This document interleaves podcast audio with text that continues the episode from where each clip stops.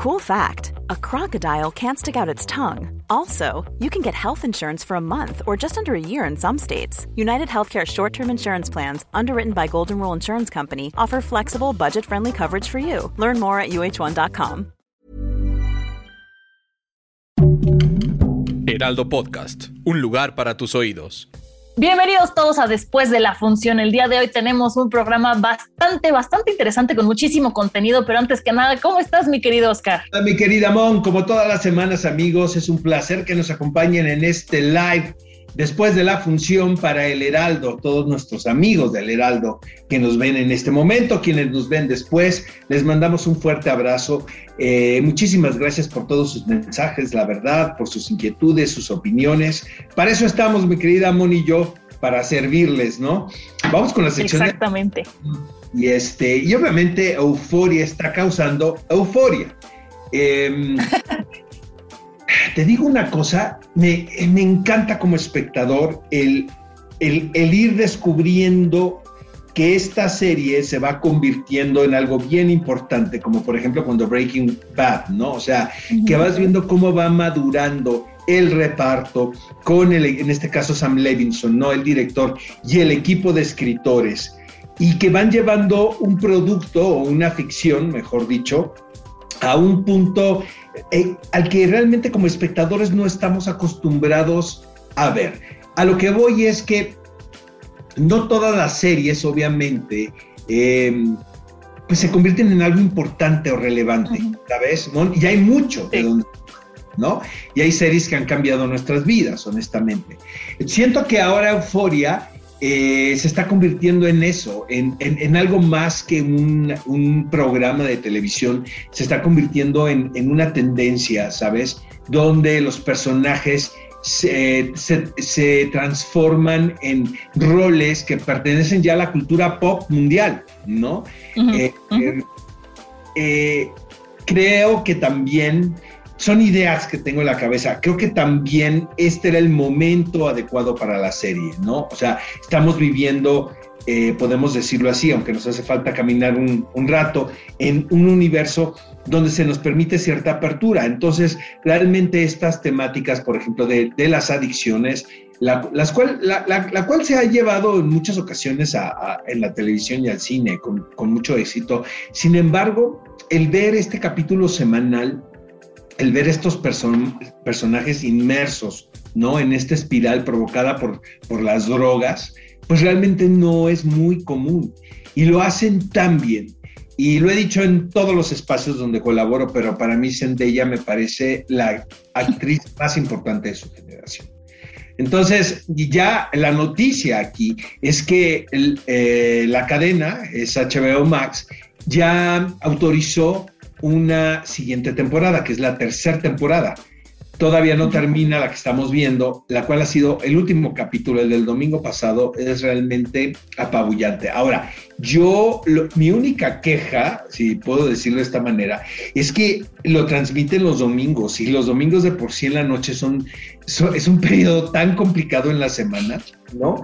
Entonces, este, no sé qué tan conveniente sea que esta película que este, que este episodio lo estrenen en la insoportable levedad del domingo. Pero de ahí en fuera estoy muy contento con lo que pasa con Euforia. Sé que el público también y que le den todos los premios a Zendaya si me preguntan a mí hablando de grandes actrices y sí que le den todos los premios a Zendaya, eh, Brie Larson dio de qué hablar esta semana porque eh, puso a la venta su primer NFT. El NFT es como, ¿cómo decirlo? Es, es como que venden piezas de arte que no son tangibles que se manejan a través de blockchain y que son únicas e, irreemplazables. Entonces, bueno, está empezando a entrar en este mundo que yo creo que en el futuro va a dar mucho de qué hablar. Hay que ponerle mucha atención a los NFTs, pero bueno, el punto es que esa acción no fue muy bien recibida por sus fans, quienes dijeron que bueno, que no es, hasta el arete se me cayó de hablar de esto, este, que no, que no es una acción que estén, estén dispuestos a apoyar. Entonces, falta mucho, yo creo, como decías tú ahorita de lo del, de lo del tema de, de Euphoria y Zendaya, falta mucho en muchos temas y el blockchain, el NFT y las bitcoins son temas que todavía nos falta caminar, pero que hay que ponerles mucha, mucha atención. Y les prometemos, amigos, que el próximo live vamos a hablar de eh, el libro de Boba Fett. Está a punto de terminar, queda un episodio trae vueltos locos a todos. Tú estás bien, eh, vas, vas en orden, mi querida Mon, con respecto a Boba Voy en orden, voy al día. El bebé me despierta a las 7 de la mañana y a las 7 de la mañana se ve. ¿Estás contenta hasta este momento con lo que está pasando en Boba Fett? Estoy, muy contenta porque están metiendo muchas cosas de los cómics y todo están haciendo que empiece a cuajar de una manera impresionante. Eh, hay mucho hater entre los fanáticos de Star Wars porque esto que está pasando es como la preparación para el episodio 7 y 8, que a los que son como super fans así cuadrados no les gustan las nuevas películas. Yo no digo que sean una maravilla, simplemente no me molestan tanto, pero me parece que están incluyendo, están haciendo como el universo de Marvel que están metiendo de todo por todos los lados, cómics, películas, todo lo están metiendo entiendo, me está gustando mucho lo no sé si yo estoy mal, Mon, pero creo que esto se compone a partir del quinto episodio, ¿no? Los, en los anteriores no estoy tan de acuerdo. Por ejemplo, a mí Mandalorian me lenta. la serie completa, ¿no? De principio a fin. Siento que esta sí me costó muchísimo trabajo. Este, pues el mejor capítulo. Reconozco que a partir del quinto, bueno, no les vamos a spoilerear, amigos. pero, no vamos a spoilear. Eh, la cosa ahí como que, que, que da un giro de tuerca y este y ya llama la atención, pero aún así sigo siendo muy, pero mucho más fan de Mandalorian. A propósito de todavía no estrena Andor, que seguramente también va a contribuir de alguna manera, ¿no? En, en seguir apoyando la leyenda de Star Wars, ¿no? A pesar de que se trata de pues, una precuela donde sabemos el destino de los personajes, ¿no? Porque hay una película ahí. Y Stellan Skarsgård, quien participa en Andor, ya anunció que hay una segunda temporada. Entonces no sé si se le salió a él o ya es oficial. Obviamente tenemos muchísimas ganas de ver esta serie. Eh, principalmente porque está Diego Luna, es el protagonista de, del, del, ¿no? del serial y este, sé que tuvieron muchísimas broncas ¿no? en la realización debido a la pandemia y, se alargó ¿no? Eh, lo que era un proceso de algunos meses a casi un año, pero este, parece que ya hay segunda temporada de Andor, aún sin estrenarse la, la primera. Los creativos, pues seguramente saben qué están haciendo ahí, ¿no? Definitivamente, yo creo que está muy bien que Disney haya tomado en sus manos Star Wars para darle más vida, pero además que lo haya hecho de la mano de Dave Filoni, es el famoso Filoniverse, me parece que están haciendo una cosa espectacular. Y hablando de cosas espectaculares, es cierto, vámonos a hablar de Oscuro Deseo, la segunda temporada que nos tocó ver ahora en primero tu opinión, Montserrat, de esta serie. A ver, mi opinión. Cuando vimos la primera, este, yo confesé que si le adelantábamos todas las escenas de sexo, la serie hubiera durado como una octava parte de lo que dura. Esta segunda también tiene varias historias de sexo, pero escenas de sexo, pero vámonos por partes. Eh, aquí vemos a Alma, que es el personaje que interpreta Maite Perroni, eh, tratando de olvidar o superar la obsesión que tiene con Alejandro Spacer, que es el personaje de Darío a ver, pasan muchas cosas en esta temporada. Em, hay muchas cosas que tienen que resolver, muchas cosas nuevas. De repente hay cosas que dices, esto es una jalada y resulta que lo resuelven y no es tanto una jalada, era un, una como trampa de la misma serie para ese momento. O sea, tú te refieres a lo de los gemelos, a los... Exacto, exacto, exacto. Yo cuando lo vi dije, ya se pasaron. Exacto. Ya, y luego dicen, ah, no, siempre no era. Y dices, ok, te la compro que la usaste para tú hacerte bolas dentro de la misma serie o sea, si te gustan ese tipo de series, está muy interesante, está entretenida, pero creo que otra vez abusan de las escenas de sexo. Actualmente me parece que está mejor que la primera, pero no es la serie que yo esperaba así. Yo, la verdad, las escenas de sexo no me molestan a diferencia de Mon, amigos. O sea, no es que me molesten, pero que les suban, ¿no? Pero lo que me molesta a veces es eso, o sea, el sentir que hay ciertas líneas argumentales que están muy forzadas. La primera, miren, como dice Mon, vamos por partes. La serie es lo que es, amigos. O sea, eso se agradece porque se vende de una manera y se presenta al público y creo que uno como parte de la audiencia ya sabe lo que va a ver y eso es lo que recibe, ¿no? Esta especie de thriller erótico a la mexicana o a lo latino, ¿no? Protagonizado por figuras a quienes vimos en telenovelas siento que ya es muy obvio, ¿no? El camino que toma Netflix, por ejemplo, de producir telenovelas, tal cual, o sea, así, en el género, ¿no? Ya ellos tienen una campaña muy grande que se llama Que Drama, ¿no? Que hemos visto espectaculares por toda la ciudad. Entonces, em, eh, sí creo que, que, que están probando a ver hasta dónde pueden llegar incluso con las líneas argumentales. El problema que yo tuve con la segunda temporada de Oscuro Deseo es que me parece inverosímil como estar viendo el libro de Boba Fett. O sea, sí, no les creo. no, no, no puedes compararlo. Nada. No, pero lo otro es ciencia ficción y es fantasía. ya sé, ya El problema aquí es que te hacen un planteamiento como si fuese hiperrealismo, cuando realmente los personajes pues, tienen que ser muy tontos para caer ellos mismos en las trampas que se ponen entre ellos, ¿no? Eh, sí, sí, sí, sí. debo de confesar que no es mi tipo de ficción, entonces a mí la verdad no me atrapa. Por otro lado, la serie ha tenido excelentes resultados. O sea, finalmente se hace una temporada porque la primera fue muy exitosa, amigos. Si ustedes ven el top el ten de lo que de la audiencia en México aparece en, en, segundo lugar porque en primero está la coreana la de los zombies pero este es un fenómeno realmente mundial o sea no solamente se trata de una serie que funcione localmente algo deben estar haciendo bien, ¿no? Los creativos detrás de todo esto, porque tiene un ritmo muy bueno, Oscar. Eso sí hay que reconocerle. El ritmo es un poco trepidante y acaba y quieres ver el otro, aunque no les creas, pero sí te deja como en cliffhangers que hacen que quieras darle play. Siento que la primera para mí fue mucho más sencillo de poder seguir.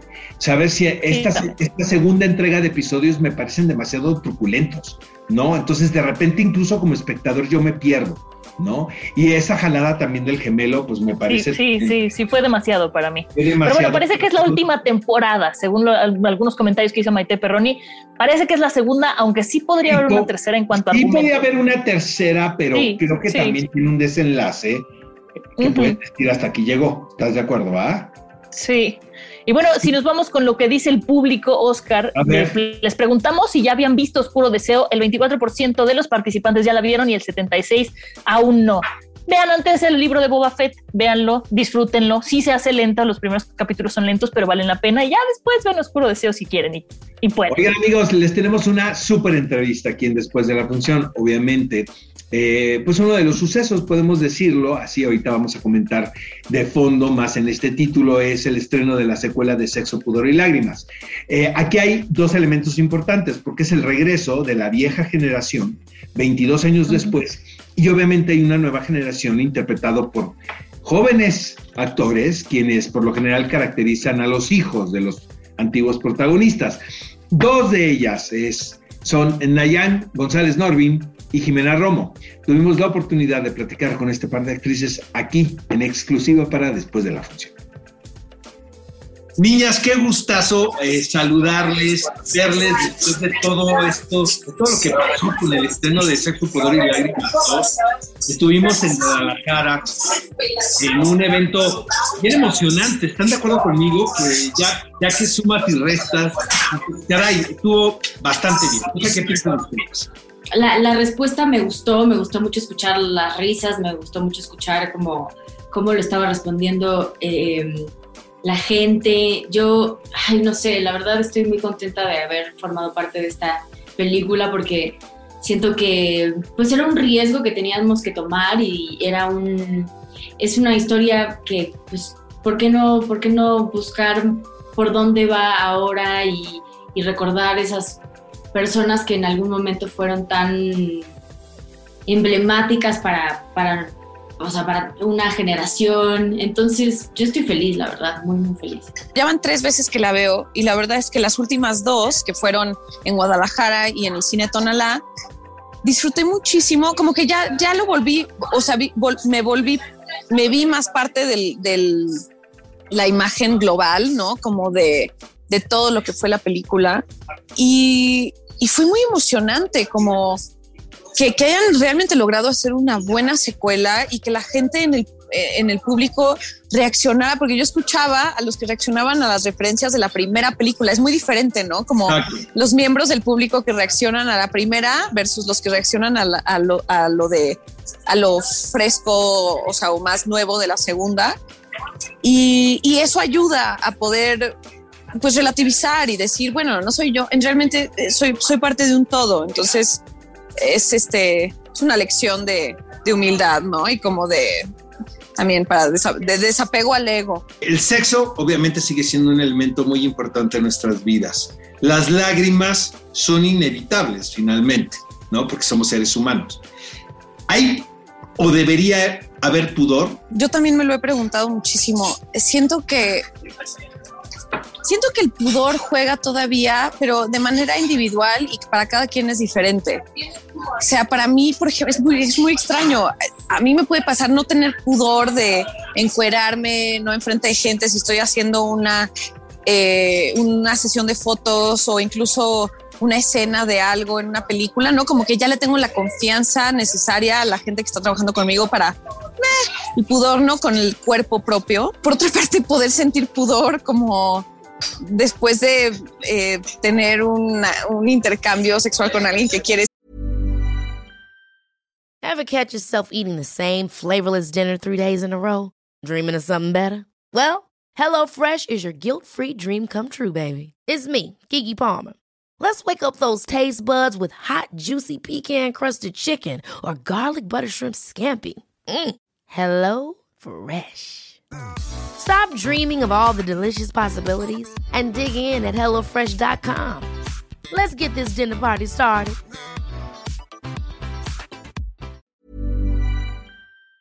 Sí, ya sabes, te vistes así todo cohibido, ya sabes de que acabamos de ser súper, acabamos de ser súper íntimos. Cualquier parecido con la realidad era coincidencia. Exacto.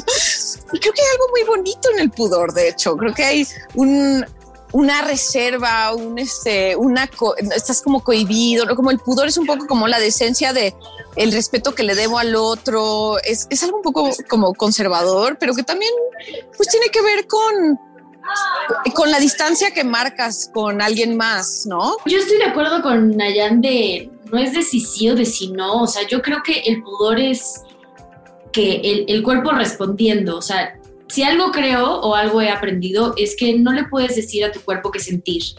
Tu cuerpo realmente te va a decir, este, en este momento no me siento, eh, me siento a salvo o no me siento a salvo y siento que el pudor es como su arma para decirte, ahorita no, ahorita este, no me puedo vulnerar porque nos van a hacer daño y siento que si estamos tratando de ponernos por encima del pudor y decir como, no, yo claro que sí puedo y ahorita me voy a desnudar, te puedes lastimar o al contrario, puedes decirte como, no, no, no, es que en este momento no es un momento para abrirme. Les amo con todo el corazón y qué privilegio ser parte de alguna manera indirectamente del lanzamiento de Sexo, Pudor y Lágrimas 2. La mejor de las suertes para las dos.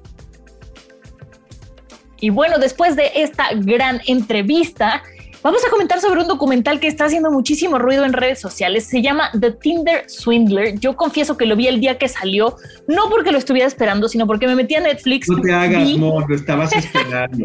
Ahora sí estoy esperando a ver qué pasa, pero bueno, me metí, lo vi, dije, ah, bueno, son historias de Tinder, es como documental reality, a mí me gustan esas cosas. Lo puse y me obsesioné. O sea, confieso que no podía creer lo que estaba viendo y no es un spoiler, es un documental, ya lo saben. El hecho de que el tipo esté libre y las chavas estén pagando sus deudas me puso muy mal de mis emociones y entonces me puse a investigar más. Perdón, me emocioné y no les dije de qué trata. El documental se trata de unas chicas que se enamoran eh, por Tinder de un hombre que parece o que aparenta ser multimillonario, que al final les pide préstamos y no se los paga.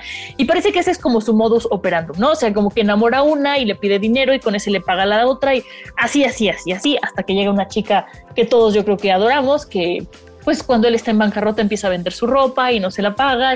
Eh, véanlo, yo creo que es, es un documental y es una historia que está mucho mejor que muchas películas de Hollywood y que además ya que te metes a investigar como yo que soy un poco stalker intensa, ¿qué pasó después con este hombre? Cuando yo lo vi, como apenas fue el primer día que, se que salió el documental, todavía seguía activo su Instagram y dos horas antes de que yo me metiera a estoquearlo, había subido este, videos en un, este, en un Rolls Royce con su nueva novia, presumiendo su vida. Eh, al día siguiente. perdóname, pero ¿dónde vive ahora? Porque él es israelí. Pero ¿dónde vive actualmente? ¿sabes? No sé, eso, eso no, no, lo dicen, por eso no lo pueden encontrar. No saben dónde está. Su novia es italiana, es una modelo italiana. Y después de esta historia que yo vi, subió una de gracias a todos por su apoyo, pronto sabrán mi versión de la historia. Y yo dije, ah, ok. Pero ¿qué versión va a contar? que son sus enemigos. no sé, Oscar, según él, que son sus enemigos que están manipulando la información. Les voy a contar algo, amigos. Estamos todos en un chat, ¿verdad? Los de después de la función. Entonces, de repente, Mon dice, tienen que ver esto, ¿no? Porque tenemos que comentar esto. Yo no tenía ni idea de qué se trataba. Entonces, le pongo play. Como bien dice Mon, pues llamó la atención, ¿verdad? Sí se trata de este tipo, que es un farsante, ¿no? Tremendo. Y a través de su cuenta de Tinder seduce a mujeres. Eso tú explícalo, es que yo estoy. Prácticamente de, toda Europa, ¿no? Eh, como bien dice Mon, este, él se la vive fantástico, ¿no? Pero lo que hace es pedirle prestado a una novia para pasársela bien él con otra, después él cambia de novia y con la que estaba ahora le pide, porque las hace sentir como reinas, ¿no? Como princesas y caen todas en el mismo juego.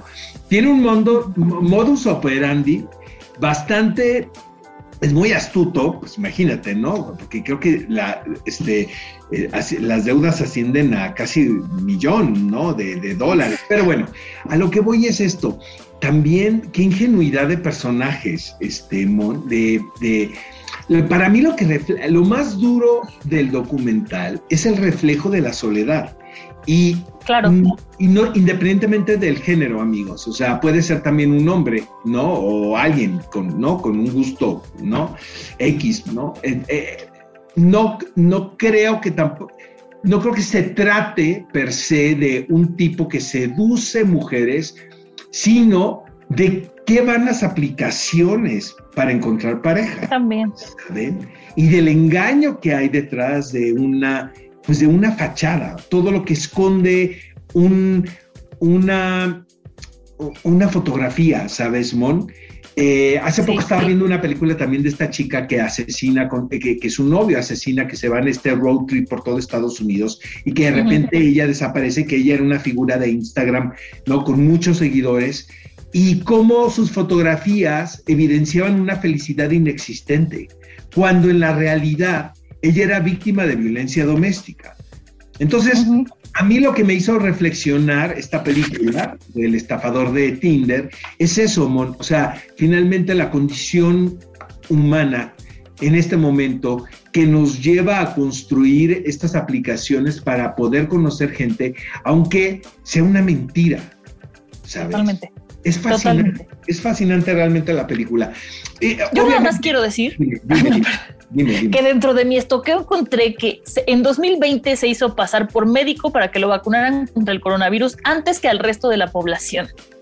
O sea, es un cuate que está o sea, muy metido en las mentiras. Y otra cosa, Oscar, sí refleja mucho la necesidad de encontrar pareja, la soledad, las redes sociales, todo eso, pero también un mundo en el que tú y yo no vivimos. Porque aquí, si a mí alguien que salgo la primera vez me dice, vente en un jet privado conmigo a Oaxaca, A, le digo que no, y B, siento que regreso sin órganos. O sea, ya sabes. Pero y siento que en Europa... estás hablando de tu país, pero ¿qué tal de vámonos a, no sé, al Cono Sur, pues, ¿sabes? O a...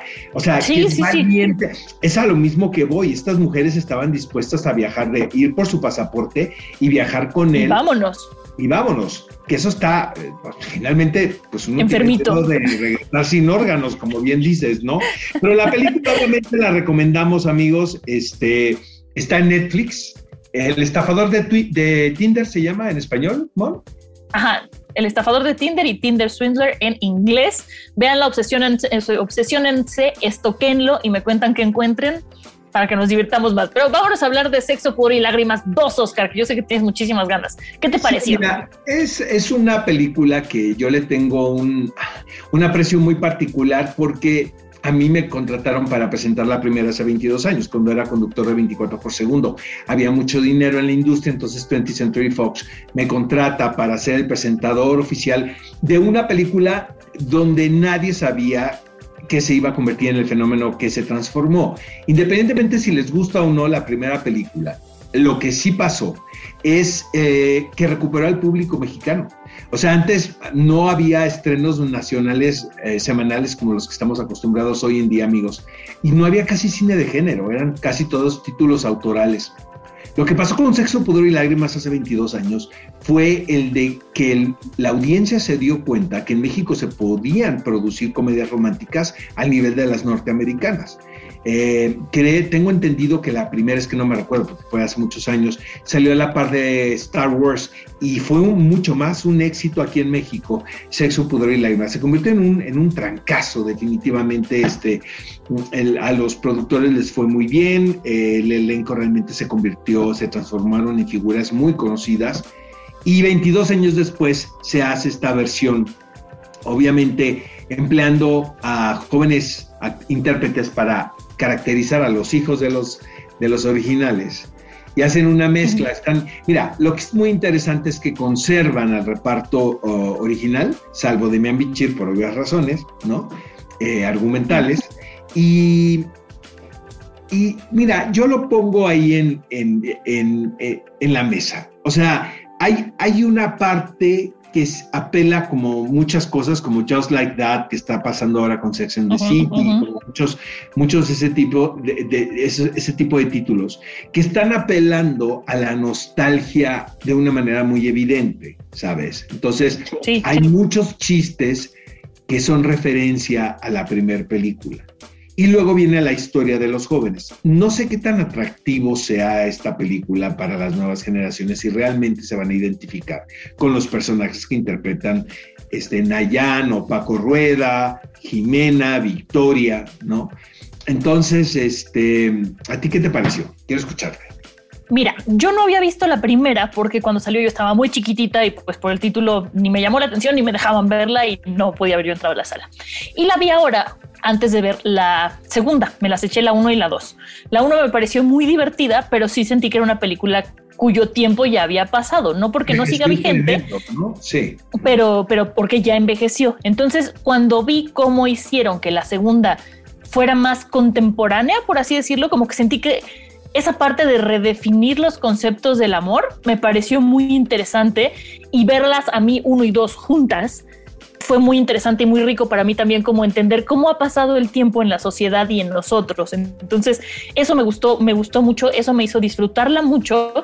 Yo le tengo muchísimo cariño a Paco Rueda y a Jimena Romo, entonces verlas ahí, verlos ahí también como que me dio muchísimo, me hizo, me hizo sentir como, como mamá gallina eh, orgullosa. Entonces, esta parte en donde las dos generaciones además se encuentran no para pelearse, sino como para complementarse, como para encontrarse, me gustó mucho. No sé si, si estés de acuerdo conmigo, Oscar.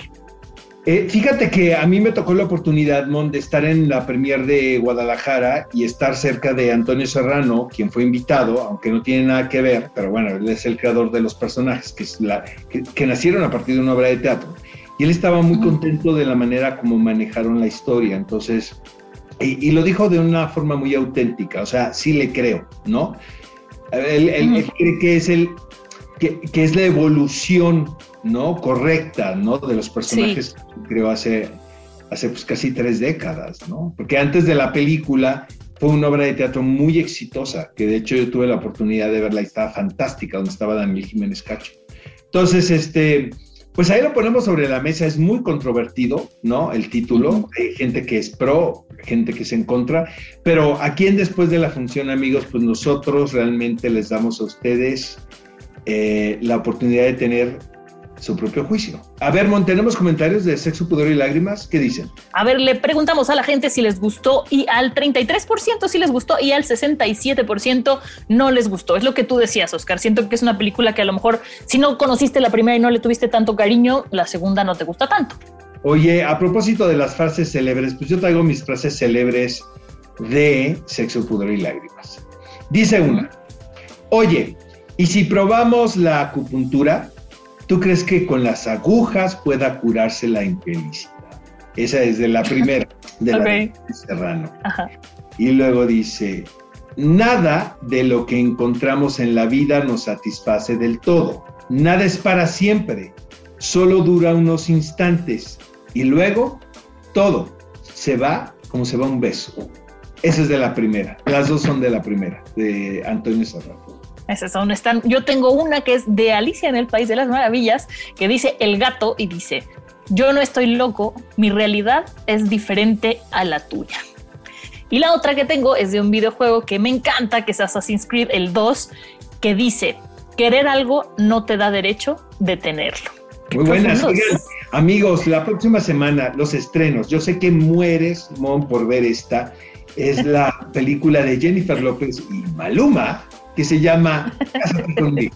No te hagas porque yo sé que mueres por ir al cine para ver esta película. Y la que tengo muchas ganas de ver, y lo digo sin ironía, es Muerte en el Nilo, de Kenneth Branagh, basada en la novela de Agatha Christie. Yo no soy tan fan del asesinato en, la, en el um, Expreso del Oriente, la versión de Kenneth Branagh. Yo soy fan de la de Sidney Lumet de, del 74, la cual es fantástica.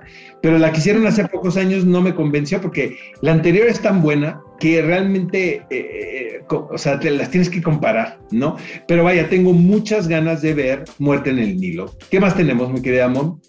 Pues esas dos se estrenan el 10 y también el 10 de febrero se estrenan en HBO Max. Kimi es una película dirigida por Steven Soderbergh y este en el reparto está Rita Wilson y Zoe Kravitz. De esta no he escuchado mucho, pero seguro tú, tú sí, Oscar. ¿Tienes ganas de verla o no? Tengo muchísimas ganas de verla porque Steven Soderbergh para mí es uno de los grandes realizadores que hay. Y Zoe Kravitz, pues bueno, ¿qué te puedo decir? Oye, qué furor hay con The Batman, ¿eh? tenemos que comprar nuestros boletos porque se me hace que va a ser un trancazo como el hombre araña. No, y además con ahora lo que salió de la campaña publicitaria que se enseñaba una de las muestras de acertijo y lo que pasó en Alemania, se, se puso intensa. Entonces vamos a... Esa película tengo muchas ganas de verla. Para mí no hay nada peor que este... Ay, ¿cómo se llama el último que hizo Batman? Hasta se me olvidó el nombre. Ben Affleck. No hay nada peor que Ben Affleck en Batman para mí. Entonces, pósters aquí. Tengo el de Batman, Batman contra, Superman. Y luego tengo el de la Liga de la Justicia. Entonces no estoy tan de acuerdo con Mona. No, yo prefiero Christian Bale, pero bueno. ¿Te parece? Nos vemos la próxima semana, Oscar, y discutimos de Batman. Les mandamos un fuerte abrazo, amigos, y gracias por acompañarnos en este live. Hasta la próxima. Bye.